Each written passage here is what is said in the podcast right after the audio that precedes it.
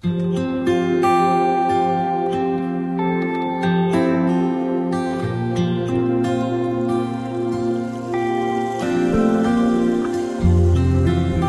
人说，音乐是生活中的一股清泉，能够陶冶性情，带走寂寞。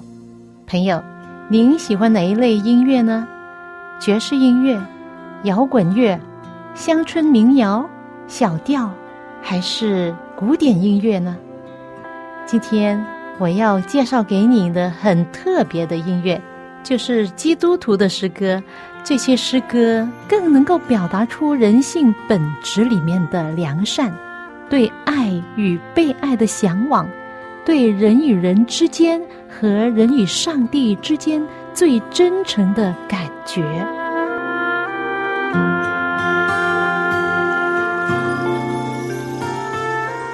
爱的听众朋友，您好，又到了我们走进心中的歌节目时间，我是肖阳。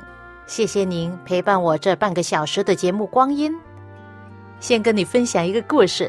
有一次，一位学校的老师问一个孩子：“什么是据为己有的信心呢？”孩子回答他说：“据为己有的信心，乃是拿一支红笔，把圣经上所有的‘我’‘我的’下面都画上红线就可以了。”哇，真的很厉害啊！这位小孩子能够想出这样的办法，据为己有这样的信心呢，乃是有行动的。那其实啊，上帝所说的一切话，主耶稣所说的，无论是哪一句话，你都可以把你的手放在上面，说这是我的，或者是它上面没有指我的，凡是他美好的应许，你都可以将他或者你们。改成我，比如说《圣经约翰福音》三章十六节是一个基督教非常有名的章节。他说到：“上帝爱世人，甚至将他的独生子赐给他们，叫一切信他的不至灭亡，反得永生。”你可以这样改成说：“上帝爱我，甚至将他的独生子赐给了我，叫我信他。”不至灭亡，反得永生。据为己有的信心，就是相信上帝的每一句话都跟我自己有关系的。以下有一首歌，我要分享给你，名字叫《光明美地》。他这里说：“因为我的信，而使我能够望见这美地。”在副歌说：“到日期乐无比，同众圣徒得聚会在美地。”也就是说。到那个时候，就是主耶稣为我们预备好了地方，再回来接我们的时候，非常快乐。我们能够同众信徒，就是那些对上帝充满信心的人，一同在那美地相聚。那光明美地就是我的，我们因信都望得见。友谊的比日中更光彩。虽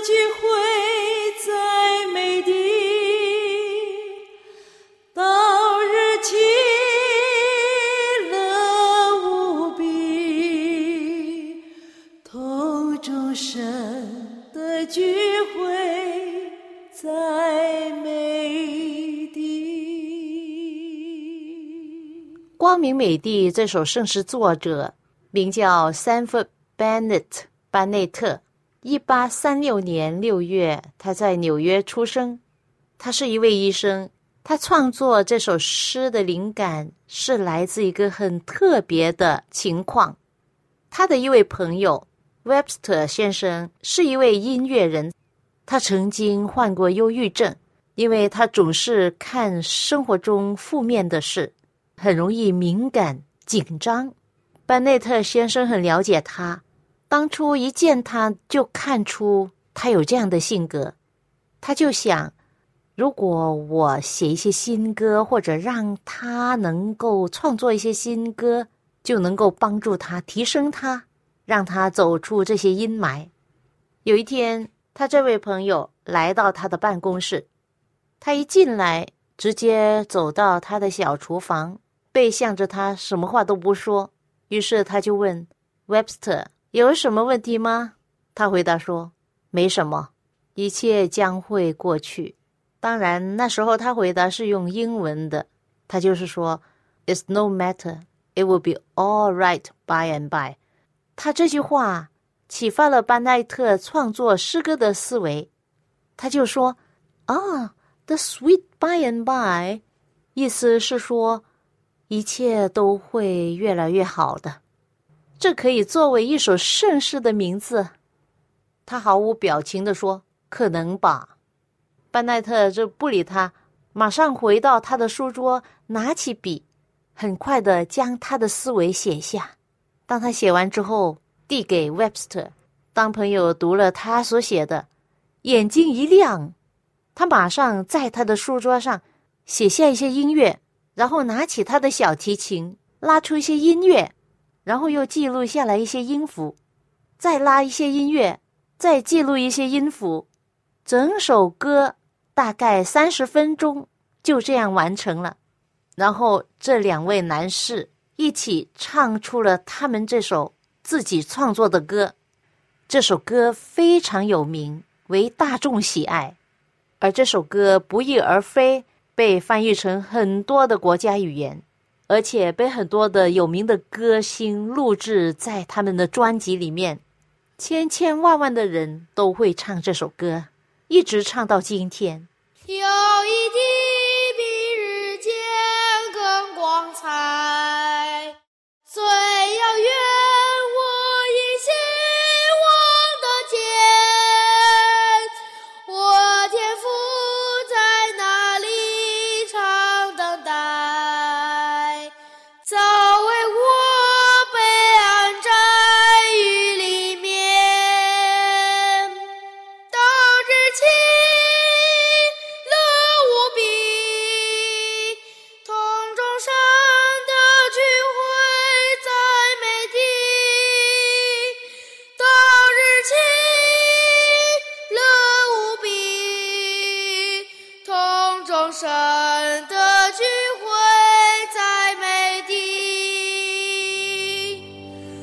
我眼里比日间更光彩。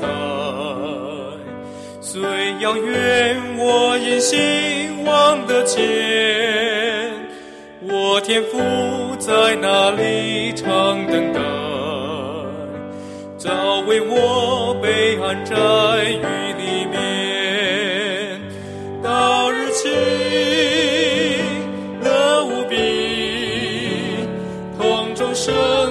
聚会。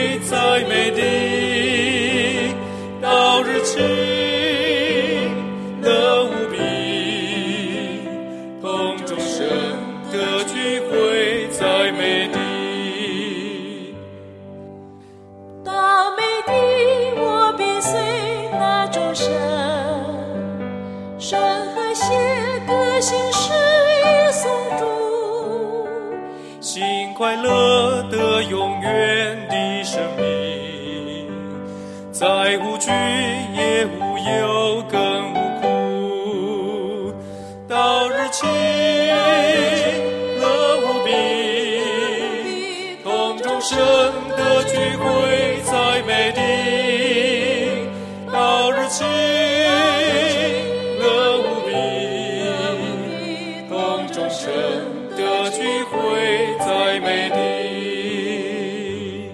美帝》这首圣诗是十九世纪末期的作品，这是我最近重录的版本，是跟傅正文弟兄合唱的。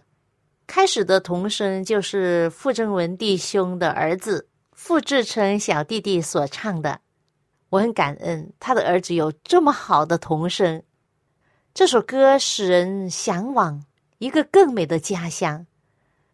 不久前，我年老的父亲去世了，终年九十六岁。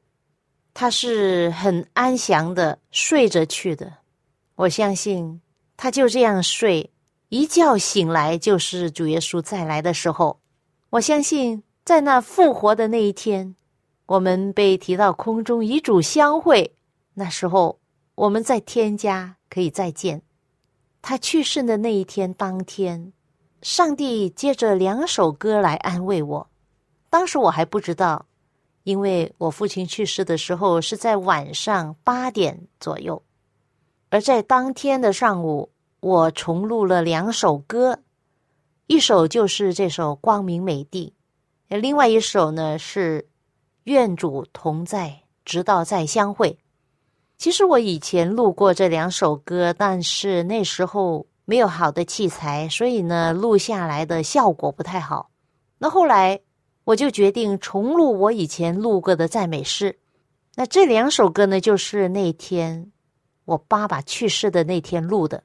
我相信这是爱我的天赋上帝，借着这两首歌来安慰我的心。我当时哭了两天，想到他一些事，我又哭。但是过了头两天。第三天、第四天以后的日子就好很多了，因为这些诗歌真的对我很大的安慰。我相信我的心是有平安的，也有感恩吧。因为父亲去世的前一天，医生打电话来给我说，父亲吞咽有问题，如果家人同意的话，他们就为父亲插喉，从鼻子。一直插到胃，然后这样用管来喂食。医生还说，这样的插喉呢是有点风险的，可能会弄伤那些软组织等等。我就说我要跟姐姐商量一下，然后再决定。那他说第二天再打电话给我，确定要不要做。而第二天呢，父亲晚上就去世了，他很安详的睡着去的。他在主里面安息，就这样睡着了。其实啊，这样是免去他的痛苦。那插喉呢，真的是不好受，而且每一个月都要换一次，这真的是不好受啊。我觉得这是天父上帝的旨意，让他安睡了，安睡在主怀，直到复活那一天。我身负在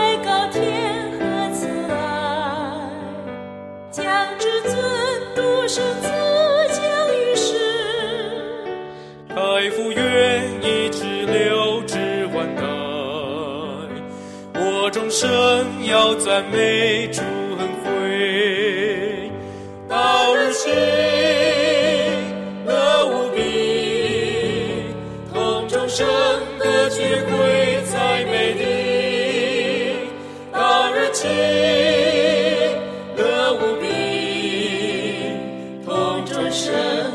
聚会在美地。刚才讲到我的父亲，我就顺带分享一下他的生平。我的父亲在一九二三年出生在我们广东老家，他的父亲就是我的爷爷，育有二女三子，他们五兄弟姐妹都是在教会学校读书。因为那时候爷爷是在教会学校担任国文老师，后来才成为牧师。一九四一年，香港被日军占领的时候，我爷爷留守在香港的清水湾学校，就保护校园呢。当时日本人也来到校园，但是因为上帝的恩典呢，没有一个人失去生命。当爷爷负责留守校园的时候。父亲就与一群师生逃难到重庆，在那里他读教会学校的大学课程。一九四六年，他考入了湖南双亚医学院读医科。双亚医学院是美国耶鲁大学基金建立的，当时都是用英文教学的，所以我父亲的英文不错的。但是期间他因为有病，逼着要停学一年。后来获得不知名的善长捐助医疗费和学费，终于呢得以完成了学业。他对那位不知名的善长的捐助，心中充满了感恩。一九五一年，他医科毕业后，要求到我们在国内一间教会医院工作，先实习，然后工作。因为那时候呢，我的爷爷是区会的会长，也是那教会医院的院务。监医院教堂的牧师，于是呢，父亲呢跟爷爷同一个地方同住在一起。当时我的母亲是那间教会医院的护士学生，毕业之后呢，也在那医院工作。那他们就认识了。听说他们是在手术室里面认识的。那时候父亲是外科医生，而母亲呢是手术室里面的护士，做他的助手。我的父亲很安静的。很少说话。当时医院里面有很多的女护士喜欢他，但是他却看中这位漂亮的女士。那时候啊，除了工作上啊，他从来没有跟这位女护士谈过私人的话。但是有一次，他鼓起勇气递给这位女护士一张纸条，约她出去。哎，事就成了。在一九五四年，他们就结了婚。婚后就有我们四个女儿，四千金，我是最小的。我出生不久，父亲就去到天津进修肿瘤科，将近一年。那回来之后呢，就全心全意在医院呢，成为一位肿瘤科的外科医生。他为人谦逊忠厚，个性很平和，与世无争，工作勤奋尽责，对他的上帝忠心耿耿。满怀感恩，在文革期间，作为一位基督徒医生，父亲被斗，认为他是美国走狗。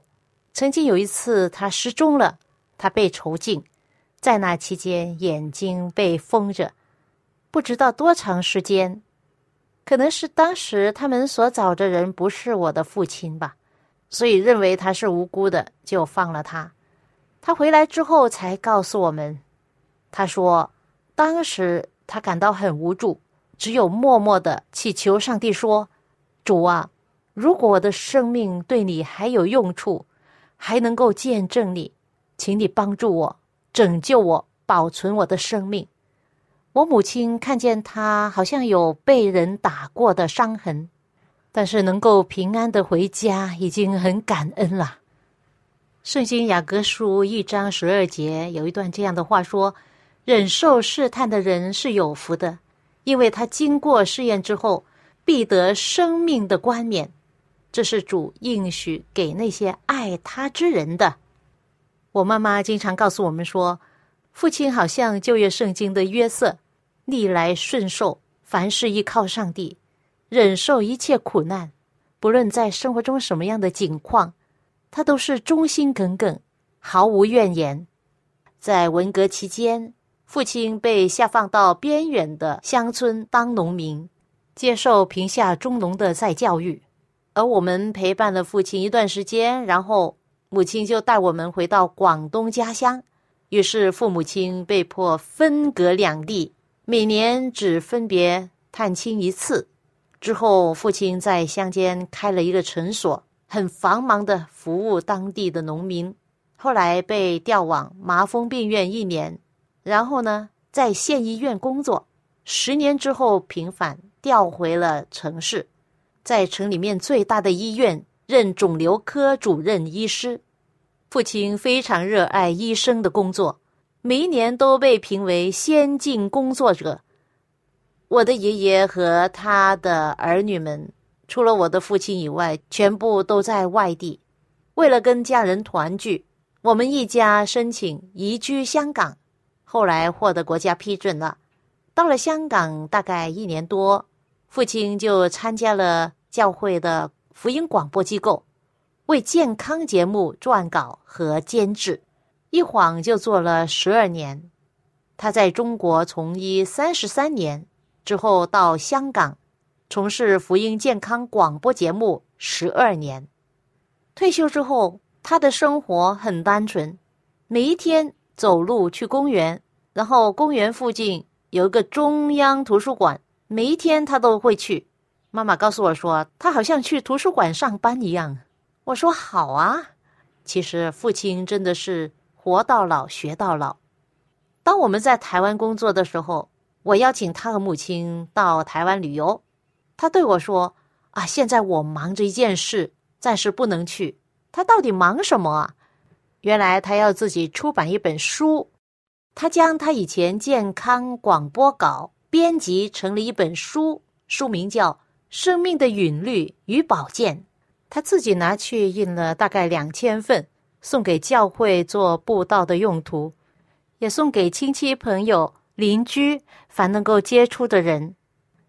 这本书一共有五十四章，内容非常丰富，从人体的奇妙讲到人要遵从自然健康律来生活，长寿的秘诀、健康饮食、运动、自然疗法，关于失眠。讲到水的重要，抗癌食物，各种不同的疾病的预防，文明病、节制，妇女的健康，怎么样预防癌症，还有心灵的健康，预防忧郁症。最后讲到衰老是老在血管上，喜乐的心乃是良药。婚姻生活最后一章呢，讲到正确的宗教信仰的重要性。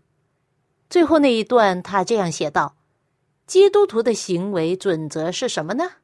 一方面要信，首先要信上帝，也信他会赏赐寻求他的人；另外，也要在行为上表现他是顺从上帝教训的人，就是要遵守上帝的律法十条诫命。这律法的总纲就是尽心爱上帝以及爱人如己。我们基督徒不应该有各样的忧虑。忧什么？自然灾害会发生吗？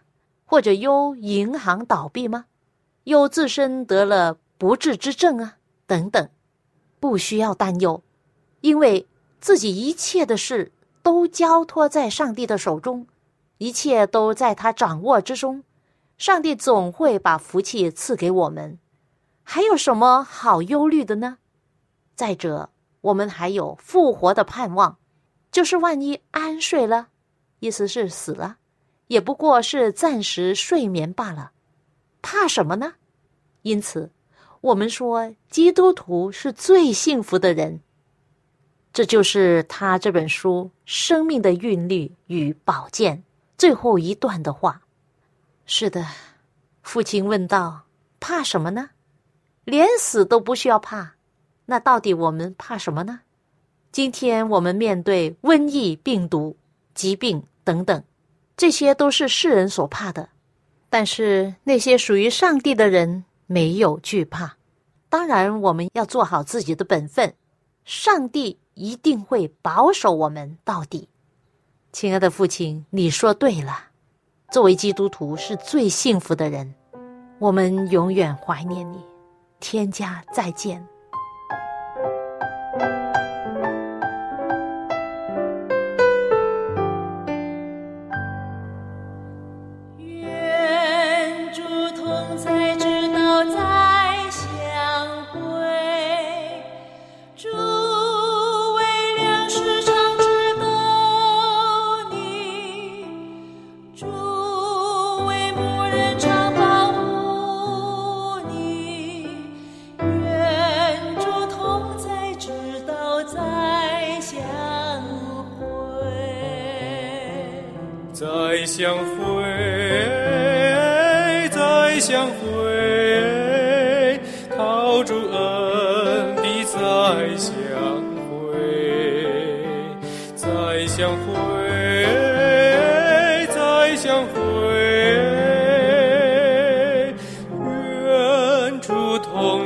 直到再相会这是傅正文弟兄和我合唱的一首很有名的圣诗，歌名叫《愿主同在》。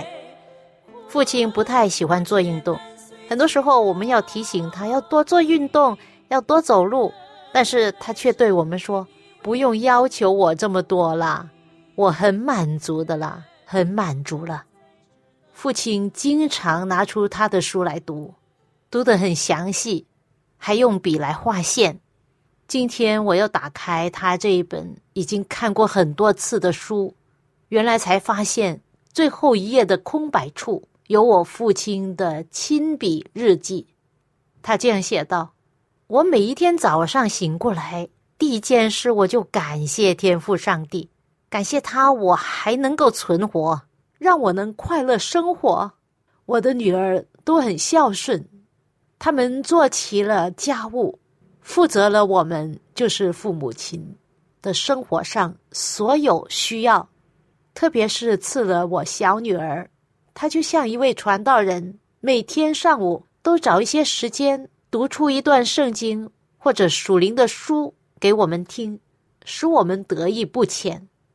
我本人是一个近九十五岁的老人，得以健康长寿是上主的大恩典。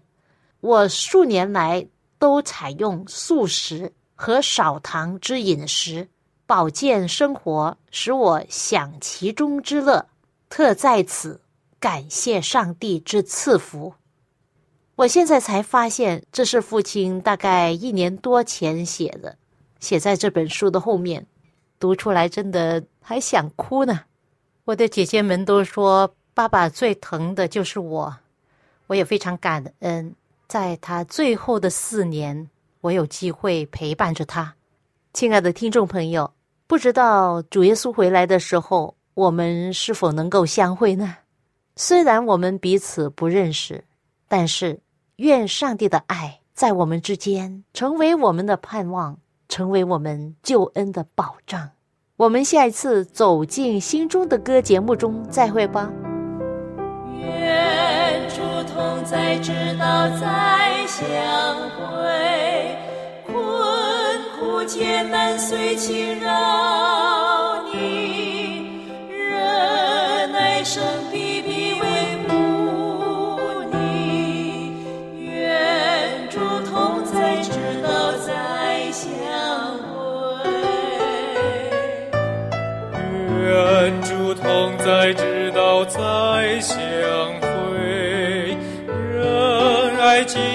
常引导你，死的冷漠不满过你，愿主同在，直到再相会，